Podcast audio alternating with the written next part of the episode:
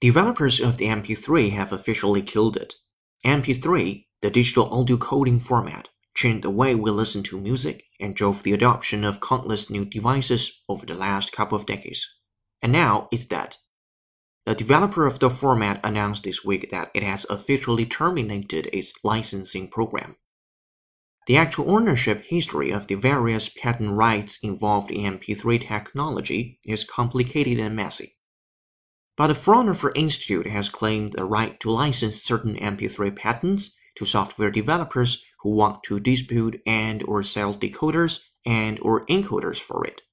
The announcement that the company will end its licensing program was accompanied by a statement. But providing content in this new format poses daunting technical challenges. And does anyone really need it anyway? But providing content in this new format poses daunting technical challenges. And does anyone really need it anyway?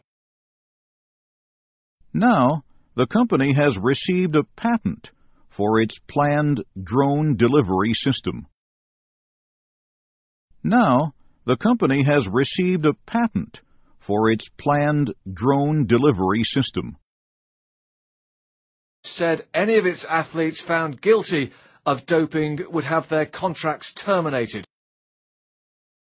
Said any of its athletes found guilty of doping would have their contracts terminated.